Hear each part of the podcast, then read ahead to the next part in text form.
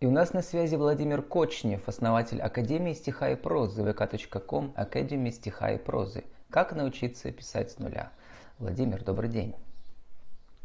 Добрый день, Владислав. Я протирал штаны, святая святых русской литературы, видел нищих гениев, которым не хватает на сигареты, давал им прикурить.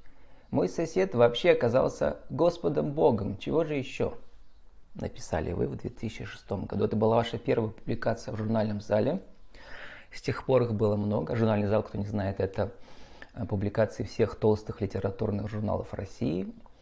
Вот. Э, и потом, через год, была независимая литературная премия «Дебют» 2007 года в номинации «Поэзия за подборку стихотворений». Вы помните, что тогда в этой подборке было? Можете что-то прочитать, фрагмент? А, ну вот было вот это ваше стихотворение, потом... Это ваше стихотворение, да. Мне понравилось. Спасибо огромное, Владислав, мне очень приятно. А, а, было короткое такое стихотворение, которое многие сочли шедевром. Я не знаю, вот такое вот четыре строчки. Ты не моя, так откуда же боль? Может и боль не моя.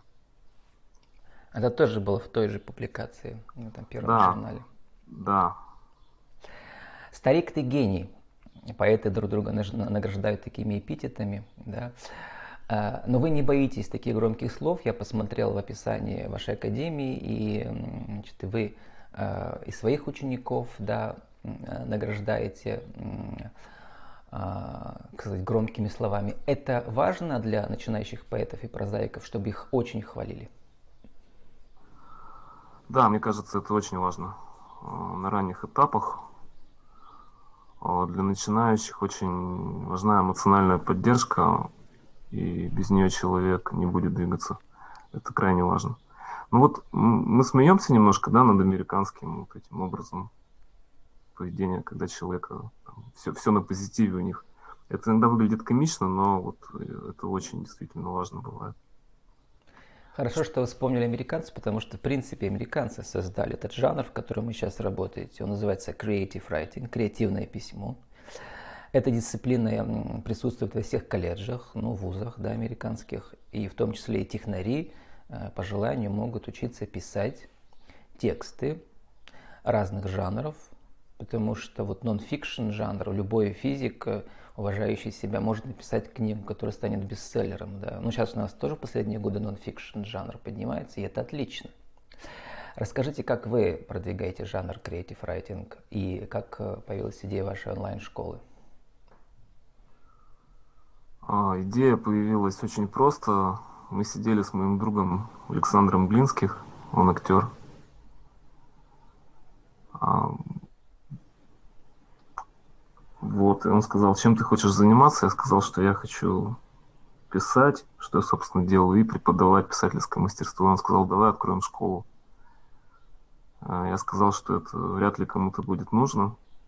В общем, он меня убедил, и мы открыли школу. А это уже было после того, как вы закончили Лит-институт?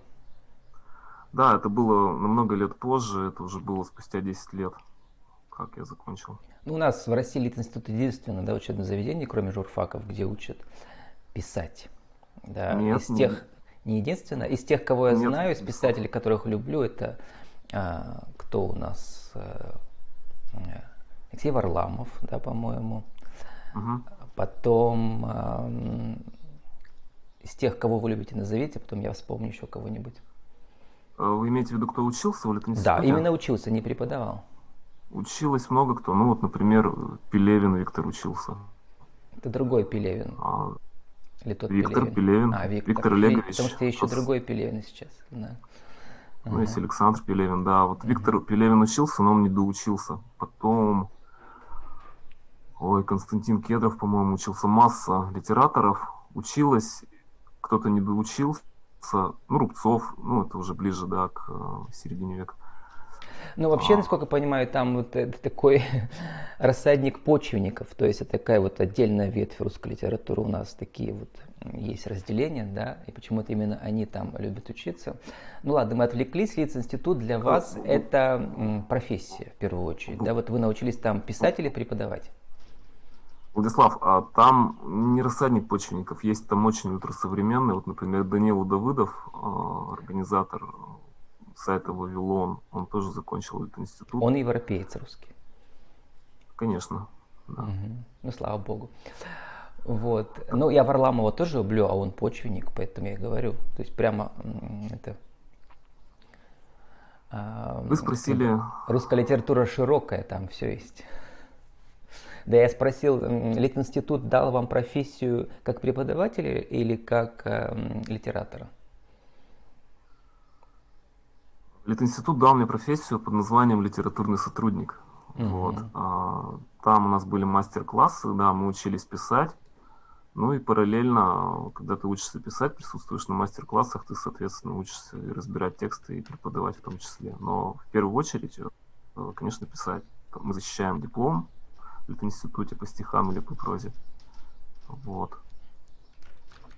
Ну и возвращаясь науч... к идее вашей uh онлайн-школы, э, значит, как это все было? Давайте разберем этот бизнес-кейс. Идея появилась дальше. Понятно, что э, эта онлайн-школа должна приносить прибыль основателям. Да. Где искать клиентов, где uh искать учеников? Расскажите, как это все двигалось. Двигалось это очень интересно. Тут можно написать отдельную книгу. У нас был бизнес-план, а, мы начали, наверное, будете смеяться, мы начали с расклейки листовок на подъездах, давали рекламу. То есть сперва план а был А почему не в сообществах тематических, литературных? Потому что э, соцсети, э, мы тогда не работали через соцсети, вот почему. Но это уже есть... было, получается, какое начало 2000-х или позже? Да нет, это было недавно совсем, это было лет 6-7 назад. Но мы не пользовались сообществами так, так, с такой эффективностью. Сообщество мы освоили чуть позже. Началось все с объявлений. А, и потом, ну, потом мы перешли в сообщество, да, а, дали рекламу через сообщество. И, ну вот интересно, кто откликался на эти объявления на улице? К вам пришли реальные клиенты, да, прямо по этим объявлениям? Да, реально, Владислав, э, да, реально пришли объявления Объявления не работают, не сомневайтесь, может даже лучше, чем реклама через сообщество. А есть определенный процент листовок, например, вы клеите 300 листовок. Главное, где еще их клеить? Да, в тех местах, где бродят э, будущие э, теку, э, текущие графоманы, будущие литераторы. И вообще, можно ли из графомана стать литератором, это отдельный вопрос. Ну, графомана в хорошем смысле. Можно, можно все, можно. Когда графоману начинает надоедать, что он графоман, он решает серьезно взяться за ум, то возможно все. Ну, знаете эту поговорку невозможно разбудить а, того, кто притворяется спит, что спит, да? Возможно разбудить того, кто спит, но невозможно разбудить того, кто притворяется спящим. Так, вот. это сложно, но интересно. Да, Владимир, ну, значит, вот про да. первых клиентов и да, про первый да, успешный да. курс. Значит, сколько клиенты заплатили, э, сколько вам удалось заработать. Ну, не в конкретных цифрах, но все равно, чтобы нам понять, там, как это работает. Курс стоил, а, по-моему, по-моему, по тем ценам тысяч, четыре тысячи он стоил 10 часов. 10 академических часов. Угу. Да. Даже астрономических. У нас был даже астрономический а час. А сколько это длилось? Э, две недели, три, одну? Две недели. Ну, Живую а, и онлайн? У нас было по два часа. У нас было по два часа. Сперва мы сделали неделю, потом каждый день. Потом решили сделать две недели через день. Вот. Сняли помещение. Ну, тут еще нужны расходы на аренду, получается, да? Я просто да, подумал, были... да, может, что вы добирали на улице по объявлениям, а преподавали онлайн. Вот как вы пишете у себя в описании программы, мне там понравилось, да. Работаем с образами метафоры, развиваем образное мышление, различные упражнения на развитие образного мышления и эстетического воспитания. То есть повторя, постоянно повторяйте образное мышление, образ, ну понятно, да, и метафора – это наше все в литературе. Вот. Mm. Ну и как люди справляются с метафорами, с образным мышлением? А очень по-разному, Владислав. Кто-то гениально, кто-то Кому-то требуется развитие.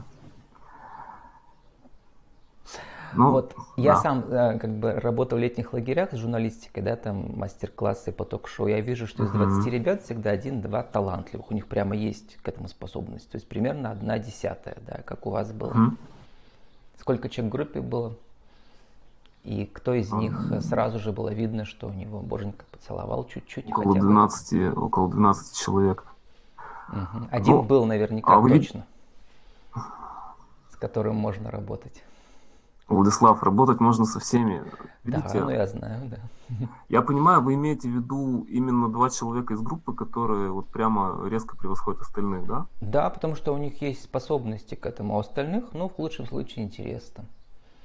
А способности и интерес знаете, это разные вещи.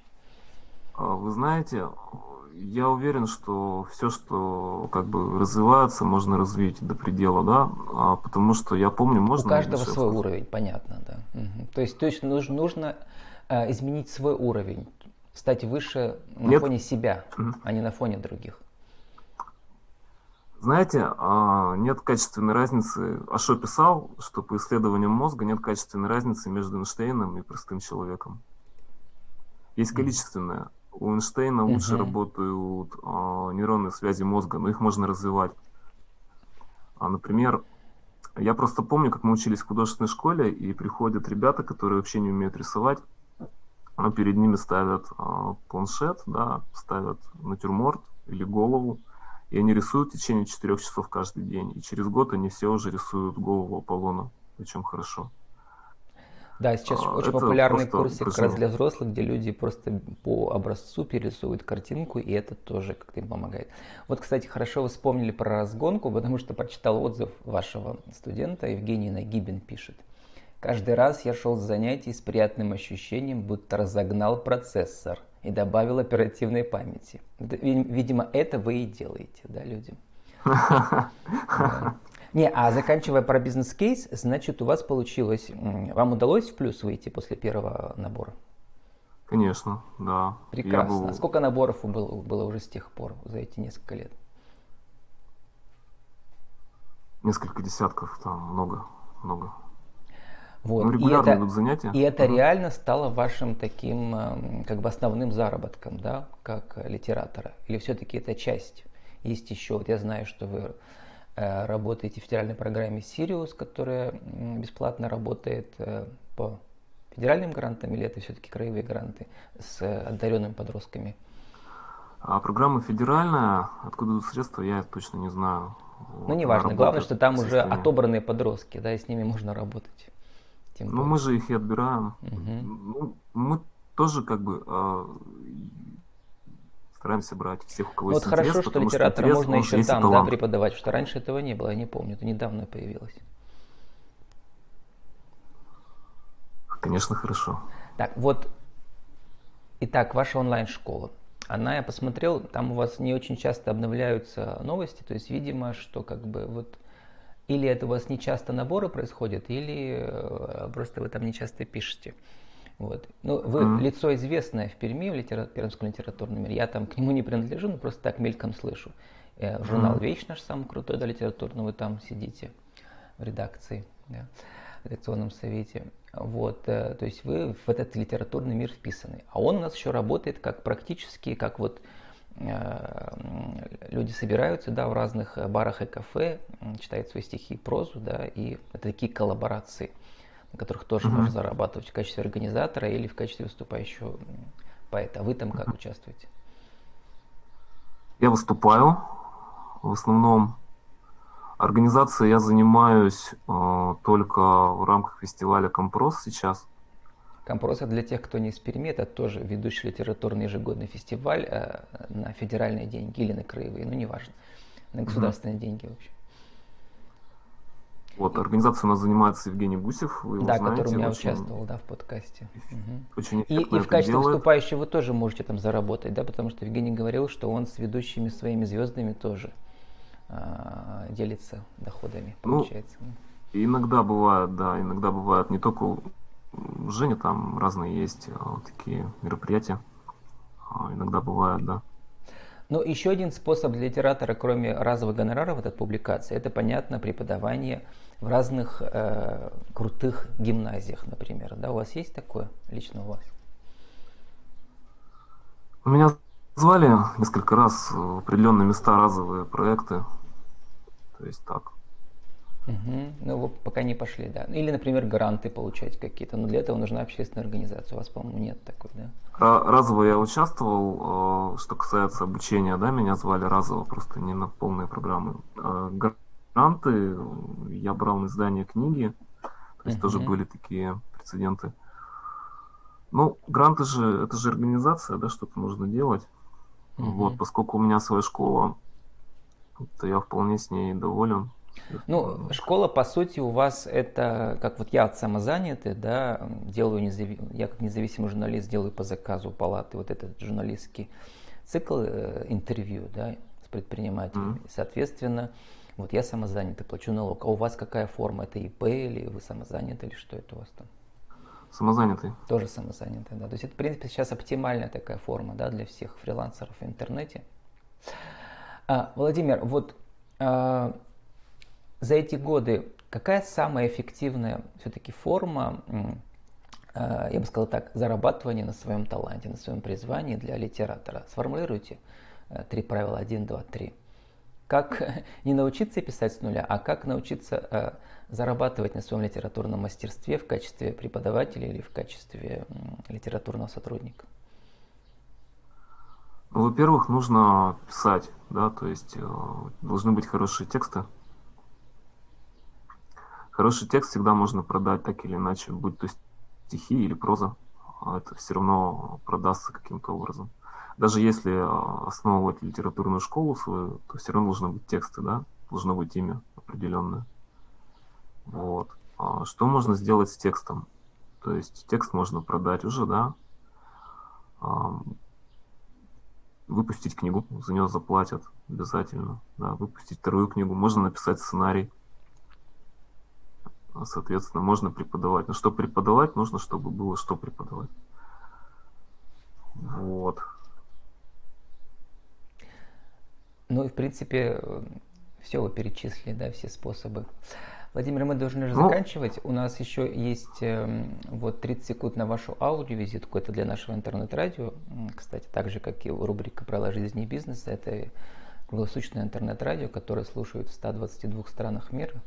Э, там в основном, конечно, 57 минут в час музыка, э, New Age и Modern Classical, а в начале каждого часа вот такие визитки правил жизни и бизнеса от э, предпринимателей, от фрилансеров, от бизнес-тренеров. Ваша визитка. Кто вы? Что за проект? Как вас найти? Владимир Кочнев, Академия стиха и прозы, а, контакт, Facebook. Плюс, плюс, я выпустил две книги, как писать стихи, да, как писать стихи как писать прозу. Вот, можно их набрать, Владимир Кочнев, как писать стихи, и посмотреть э, бесплатный отрывок книги. Там не все, что я даю, там небольшая часть, очень небольшая, но теоретически можно примерно представить. Вспомнил я, вот кого еще очень люблю, которая училась в институте и сейчас там сама преподает это, конечно, э, Марина Степнова.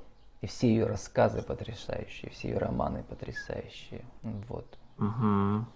Это круто. Угу. Владимир, спасибо. С вами был Владимир Кочнев, основатель Академии стиха и прозы, vk.com, Академии стиха и прозы. Как научиться писать с нуля? Владимир, спасибо и удачи вашей Академии. Спасибо.